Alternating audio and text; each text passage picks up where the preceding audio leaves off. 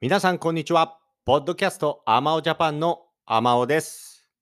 この番組は、日本に興味がある方や、日本語を勉強している方に向けて、日本のニュースやいろいろな情報をご紹介する番組です。今日もですね、早速、新型コロナウイルスからちょっと行ってみたいと思います。はい。ということで、今ですね、ちょっと日本は感染者が増えています。はい。昨日と比べると新しく感染した人の人数は、えー、520人増えたっていう感じですかね。現在、現在感染者数2万4千人という形で出てますね。はいはいはいはい。昨日と比べるとプラス520人です。はい。今ちょうど第3波、第3ウェーブっていう感じで、もう第3ウェーブはですね、第2ウェーブよりすごく増えている感じですね。日本の状況ですね。はい。東京都は現在感染者数4300人、新規は300人か今日は。300人ぐらいですかね。はい。という感じになっていまして、感染者の多多さはですね、東京がやっぱ一番、4300人全、全部でですね。トータルで東京が4300人、北海道2300人、愛知、名古屋がある愛知県2000人、神奈川1000人、大阪が4600人ということで、大阪が東京より今感染者増えている感じになっていますね。はい。でですね、今日のニュース大きく載っているのが、重症者数、コロナの重症者数。まあ、重症というのは、まあ、病気、まあ、症状ですね、がすごく重たくなる、重くなる、まあ、ひどい状態になるっていう形ですね。重症と言いますけど、その全国のコロナによる重症者数が530人ということで、11人増えて過去最多を更新したそうです。今現在、今ですね、重症の方、コロナで重症の方、ちょっとコロナで重い病気にかかってしまっている方が530人ということで、過去最多、一番多いという感じになっていますね。はい。一応状況的にはそんな感じ。1週間の死者数としては200人超えと。で、自宅で治療している人たちは1ヶ月で5倍、5倍ですよ。かける5ということで、5倍超えになっているということですね。はいはいはい。まあ今こんな状況になってます。で、前のニュースとかでもお伝えしていますが、やはりいろいろな原因がまあ増えた理由として考えられますが、GoTo キャンペーンね。まあみんなで旅行行きましょうとか、みんなでレストラン行きましょう、みんなでいろいろイベントをね、みんなで経済をどんどん回していきましょうということでね、まあエコノミー、経済を優先していろいろキャンペーンをね、まあ政府が打ち出した、政府が始めたんですけど、その影響もね、結構大きいんじゃないかということで、まあ相変わらずというか、ずっとディスカッションが続いている状況です。はい。まあ結構でもですね、皆さんよく聞きますけど、旅行に行ったり、うん、なんかご飯食べに行ったり、そういう方も多いみたいですね。先日僕久しぶりに電車に乗って、えーカフェに行きまして、カフェのテラスで一人でちょっとコーヒー飲んでたんですけど、久しぶりに電車に乗ってちょっと街に出たんですけど、ほぼ日本人でマスクをしているのは100人、100%、100人じゃない、100%、100人は少ないね。100%でしたね。ほとんどの日本人マスクしてます。これすごいなと思いましたね。はい。やっぱり店に入るときにマスクしないと入れませんとか、うん、すごいしてました。でね、ここがちょっと日本人っぽいんですけど、マスク100%、ほとんど100%みんなしてるんですよ。ただ、ソーシャルディスタンシング。そうそう。ソーシャル、ソーシャルディスタンシングがですね、あれ？と思ったのは、たこ焼き、日本の食べ物で有名ですけども、たこ焼き屋、有名なたこ焼きがあるんですけど、銀だこ。銀だこっていうたこ焼き屋はね、日本ですごく有名で、東京なんかあちこちいろいろな場所にあるんですね。はい。で、ちょうど僕が出た時に、僕が街に出た時に、銀だこのお店の、えー、サンキューキャンペーン、まあ、サンキューっていうことで390円。いつものたこ焼き、いくらぐらいなのかな？多分500円ぐらい、600円ぐらいだったかな？まあ、それが390円ですよっていうことで、えー、キャンペーンをしてたんですけど、そのたこ焼き屋さんに、銀だこの前に、30人ぐらいだったかな？ライン、行列ができてたんですよね。で、ソーシャルディスタンシング全然してなかった もう、もう人と人との間がね、あんまり空いてなくて。で、それを見たときに、日本人っぽいなって思いましたね。何かと言いますと、マスクしてないとみんなにいろいろ言われたり、何かあいつマスクしてないってね。みんなしてるのに自分だけマスクしてないっていう状況が日本人そういうの嫌ですから。グループから外れたり、みんながしてるのに自分だけしてないっていうのがすごく怖いので、するんですよ。はい。ただ、サンキューキャンペーンで、この、たこ焼きが安く買えると。それで、ちょっと並んでると、あ、あの人が並んでるなら私も並んでいいのかなってことで並ぶんですよね。で、これはまあ、まあ別にもみんなやってるし悪いことじゃないでしょうみたいな感じで、じゃあ僕も並ぼう、僕も並ぼうって言って並んでいくんですよね。だこのたこ焼き屋の行列と、あの、ソーシャルディスタンシングしてないたこ焼き屋の行列と、マスク100%率の、えー、そのシチュエーションを見て、ああ、日本人っぽいなと思いました。はい。まあ、住んでる方とかね、日本に詳しい方はわかると思いますが、もしまだ日本に来たことない方はね、来たらわかると思います 日本人はちょっとそういうところがありますね。みんながやっていれば大丈夫。例えば、赤信号。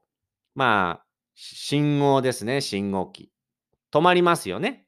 で、赤信号をみんなで渡れば怖くないっていう言葉がもう何十年も前に日本で流行りまして、これどういうかと、どういうことかと言いますと、赤信号でみんなストップします。で、赤信号が青信号に変わったら、例えば横断歩道を渡るとかね。はい。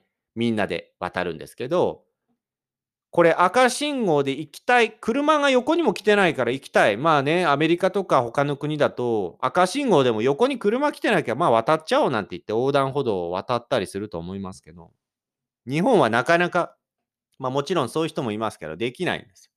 なぜなら、みんなが赤信号で待ってる時に、自分だけその赤信号を渡るみたいなことは、みんなにこう思われたら嫌だとか、みんなに嫌な風に思われたくない、嫌われたくない、怒られたくないっていう感情が生まれるので、待ってるんですけど、赤信号、みんなで渡れば怖くない。一人渡って、二人渡って、三人渡るともうみんな渡っていいんじゃないかって言って渡るんですよね、日本人。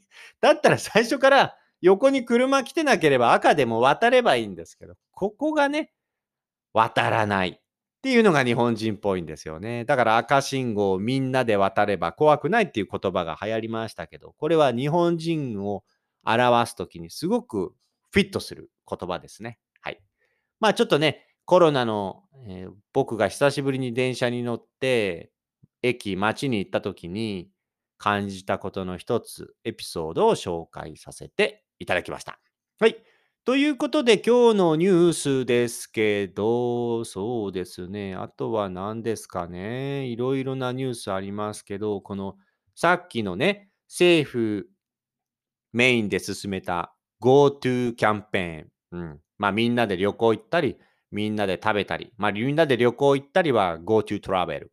そしてみんなでレストランとかいろいろ食べてくださいっていうのは、まあ GoTo Eat っていう名前でえー行われましたが、この GoTo Eat のポイントが終了したということで、まあね、お客さんがちょっとまたお店、レストランとかね、減るのかなと思いきや、結構庶民的、庶民的っていうのはですね、まあ顧問というか一般的というか、まあそんな高くもなく、その一般的、まあまあ比較的安いお店とかね。はい。安い、なんでしょうか？そういう一般的な僕たちがあんまりその、なんだろう、ハイグレードとかそういうのを感じないような普通の、まあ、レベルというかね、そういったの庶民的というかね、我々の生活に、普通の一般的な生活の人に水準、レベルに近い感じのこう庶民的って言いますけど、そういったお店に来るお客さんが増えているそうです。予約がですね。えーっと、あ、増えて、減っているのか。ごめんなさいね。予約が急減している。はい。どういうことだ？えー、GoTo Eat のインターネット予約によるポイントがつくのが終了したのに伴って、あ、急減、減っているんですね。低価格、ちょっと僕さっき読んだんですけど、これ間違えてましたね。そうか、そうか、全然反対だ。うん。低価格帯の店の予約件数が急減していると。まあ当然ポイントつかないっていうことで、お店の予約がすごく下がっているというニュースが載っていますよね。うん。そうか。まあですね、今10、10の都道府県、東京、大阪とか、まあ、北海道もそうですか。感染がすごく進んでます。感染が広がっていますので、この食事券とか、ポイントの利用を控えるように、いろいろ声かけてる。自分たち、これもおかしな話ですけどね。自分たちが始めたキャンペーンで、僕たち国民、みんなが一般の人がお店に行ったら今度は感染者増えたからちょっと行かないでとかいう呼びかけもこれおかしいんですけどね。そう。まあ、この GoTo Eat のポイントが終わり、はい。えーそういった感じでお客さんが減っていると、まあ、当然減りますよね。うん。そんな感じになっていると思います。GoTo Eat キャンペーンを利用しましたかっていうアンケートに関しては、利用していない人が圧倒的多いね。74%ですね。多いね。利用した人は15%ぐらいですね。うん、やっぱ結構少ないですね。まあ連日コロナのニュースいっぱいやってますから、特に今はね、大阪なんかも増えてますし、ちょっと今レストランとかあんまり出かけるのやめようという人も多いんじゃないかな。特にお年寄りはそう思っていかない方も多い気がします。なんか僕が感じた感じでは、若い人は結構多かったかな。大丈夫でしょうみたいな感じでね。街に多かった気がします。ただ僕も最近あまり外に出てないので、ちょっと詳しくはわからないですけど、ニュース見た感じでも、SNS 見た感じでも、若い人は結構レストラン行ったり、旅行行ったりしている感じかな。YouTuber とか見ててもね。やっぱ YouTuber とか SNS、TikToker とかがね、いろんなレストラン行ったり、いろいろ旅行したりする動画が増えてきたんで、まあそれ見て大丈夫かな、僕も行こうとか、僕も行きたいっていうことで、一般の人も増えていくと思いますんでね。そういう、えー状況にあると思いますね。はい。で、次のニュース、じゃじゃん。はい。年末にかけてネットの通販、購入品などの宅配荷物が増えている。まあこれは年末だからっていうのもあるけど、まあコロナで急激に増えましたよね。ウーバーイーツとかそういった配達する仕事も増えましたし、前はね、佐川急便とかヤマトさん、あと郵便局とか、この3つが大きなこう配達する荷物を届けてくれる会社でしたけど、今はそこでまあ別の会社にオファーしてるのか、いろんな会社が来てますよね。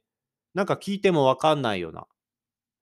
で、ヤマトさんですか？って言うと、いや、違いますとか言ったりね。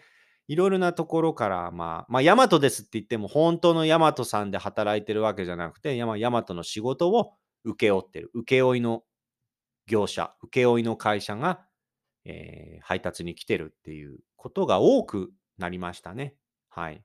ということで、今大変増えてます。そしてクリスマスもあるし、お正月もあるし、また最近外に出ないようにっていう感じですから、こういった配達の仕事が、まあ配達する荷物どんどん増えてますよね。そうそうそう。で、トラブルもやっぱ当然増えているそうです。はい。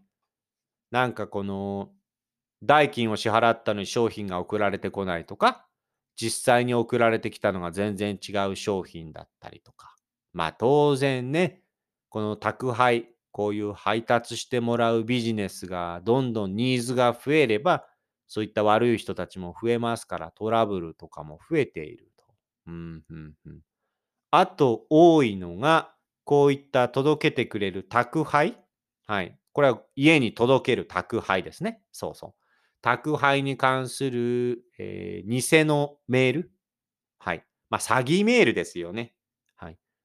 あの、荷物を預かってますとか、なんか、ちょっと荷物が、こういう状況、なんか荷物が今、届かない状況になっています。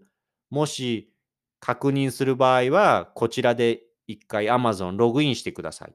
で、これ全然ログインすると違うサイトだったり、要はパスワードと ID を盗むための、まあ、詐欺メールだったりね。まあ、そういった犯罪もすごく増えているそうです。当然増えますよね。あと、盗まれたとか、勝手に置かれたとかいうクレームも増えているそうですね。うん。普通に、なんか置き配っていうのがあるんですよ。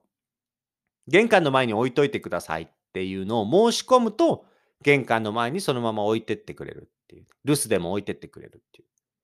で、それをお願いしてないのに勝手に荷物を置いてかれたとか、荷物が盗まれたとか。まあ、盗まれてないのに盗まれたっていう人も増えているだろうしね。そういう人もまあ悪い人もいるだろうしね。はい。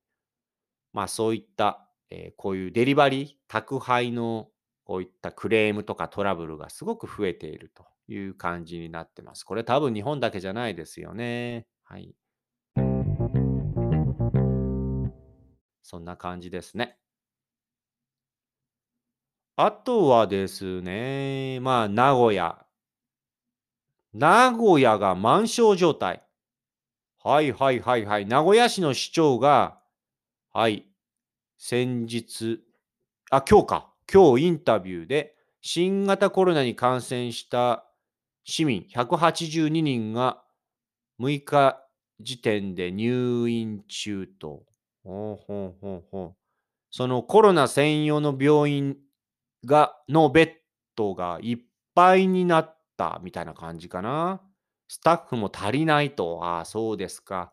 いよいよそういったメディカルのところでもね、はいはいはい、いろいろ、そうですね、拡大している感じですね。特に愛知県の名古屋市で、まあ事実上、満床状態、まあそういっぱいいっぱいっていう感じになっているそうですね。名古屋の病院。うんうんうんあ、これコロナのニュースですね。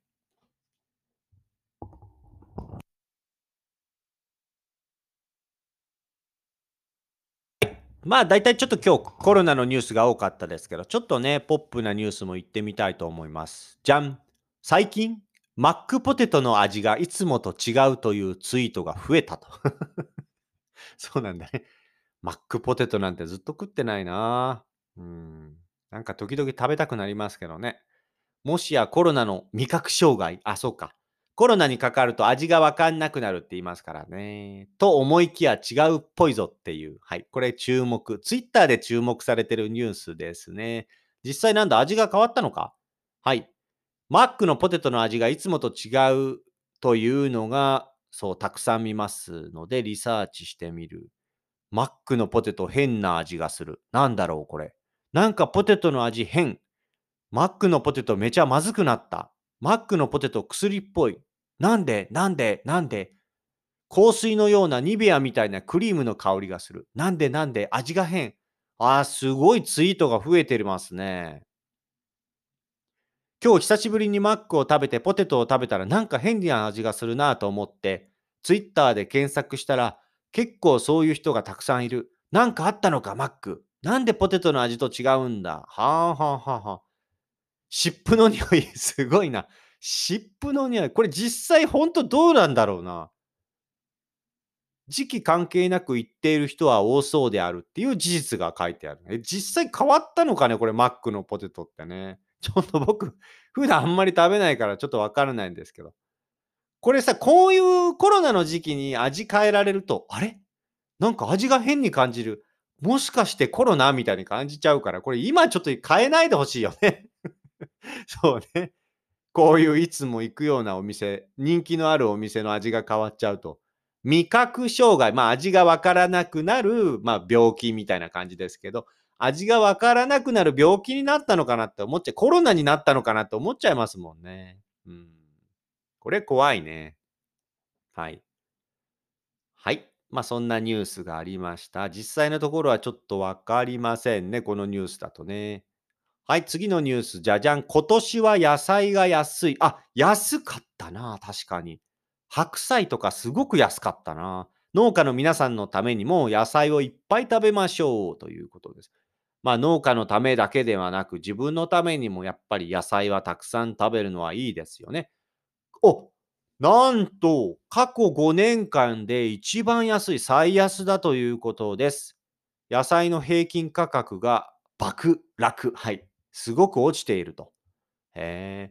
全国的な天気のいい日が続いて野菜の生産は順調。あと、プラス需要が伸びていない。これはですね、まあ日本に来た方、海外から来た方ね、よく聞きますけど、野菜を食べれる店が少ないとかね。うん。あと、野菜を食べない若者が多いとか、日本はね。結構野菜を食べなかったり、特にあとフルーツ。フルーツが少ないとか日本は高いって言いますけど、売れないそうですよね。若い人あんまりフルーツを買って食べるみたいな習慣がどんどんなくなっているんで、ね、例えばベトナムとか中国とかフルーツたくさん食べるような国から来た人は日本でとにかく野菜あフルーツが少ないとかね。そういう声もよく聞きます。ベトナムなんかも野菜たくさん食べますよね。中国なんかもね。まあ最近の中国はちょっとわからないですけど。まあ、日本で野菜食べる人結構減ってますし、理由としては、東京にですね、野菜が食べれるお店作っても、あんまり流行んないんですよ。やっぱり簡単にお肉食べたい、ハンバーグ食べたいとか、牛丼食べたいとかね。やっぱそういったお店が増えちゃってるんで、野菜がたくさん食べれるお店を東京で探すと、あんまりないんですよ、特にビジネス街ではね。だからやっぱりこういった問題は悪いサイクル、悪循環になってますよね。日本はもうちょっと野菜が食べれるお店が増えるといいなと思います。だから海外、外国人が日本でどんどん増えていけばね、野菜を食べるお店も増えていくんじゃないかな。フルーツが食べれるお店も増えていくんじゃないかなと思います。はい。すごいね。あ、マーケット、市場の廃棄、捨てる野菜はすごくシリアス、深刻で、一つの市場でレタスは4000個も捨ててる、ほうれん草3000個も捨ててるっていうことだそうですよ。だから安いんだね。確かに安いもんね、スーパー行くと最近ね。うん。白菜もカリフラワーも全部100円以下。パプリカは1個39円。パプリカ39円？パプリカって安くても100円ぐらいだよね。198円ぐらいじゃなかったっけ ?39 円なんだね、今ね。ああ、ちょっと今度スーパー見てみよう。野菜がとにかく値段下がってるみたいですね。白菜。トマトが100円。これ300円ぐらいで売ってたのにね、3分の1ですよ。小松菜9円っていうスーパーもあります。まあいろいろ野菜が安いですよというツイッターが日本でたくさんあるみたいですね。はい。まあこんな感じですかね。はい、ちょっと今日久しぶりだったんで、あのニュース、コロナのニュース、日本の今の状況がね、のをお伝えするニュースが多かったんですけど、まあね、えー、コロナはちょっと増えていて、えーお店に行こうか旅行に行こうか、まあ、キャンセルした人も多いですし、また年末が来たり、休みが来たりするんでね。どうでしょうね。旅行あんまり行かないのかな。ただ今ボーナスシーズンですからね。お金皆さんたくさん使うと思いますけど、やっぱりあまり出かけず、こういったショッピング、まあ特にデリバリーとかも流行るでしょうし、まあいろいろ美味しいものをデパートで買って家で食べるみたいな感じになるんじゃないでしょうかね。はい。まあこんな感じですね。今日のニュース。はい。ということでございまして、えー、アマオジャパンでは日本の今の状況とかいろいろなニュースどんどんお伝えしていきます。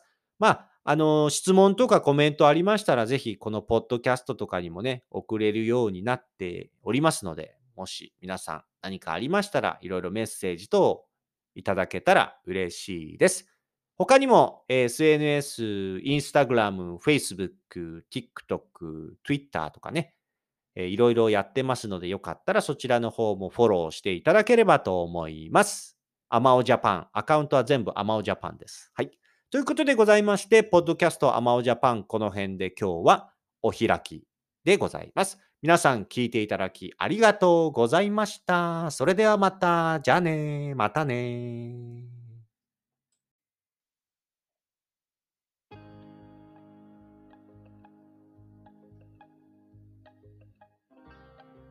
皆さんこんにちは。アマオジャパンのアマオです。このポッドキャスト番組は日本に興味がある方や日本語を勉強している方へ向けて日本のニュースやトレンド、話題になった SNS や記事などを皆さんにご紹介していくポッドキャスト番組です。できるだけ優しい日本語で皆さんにご紹介していきますが、と難しかったり聞き取りにくかった時は、ポッドキャストを何回か聞きながら、リスニング練習に使っていただけると嬉しいです。もちろん何かをしながら気軽に聞いていただければと思っております。ニュースの内容については、私のアマオジャパンというブログでですね、ご紹介したトピックやニュースについてのリンクなどを載せておりますので、そちらからチェックしてみてください。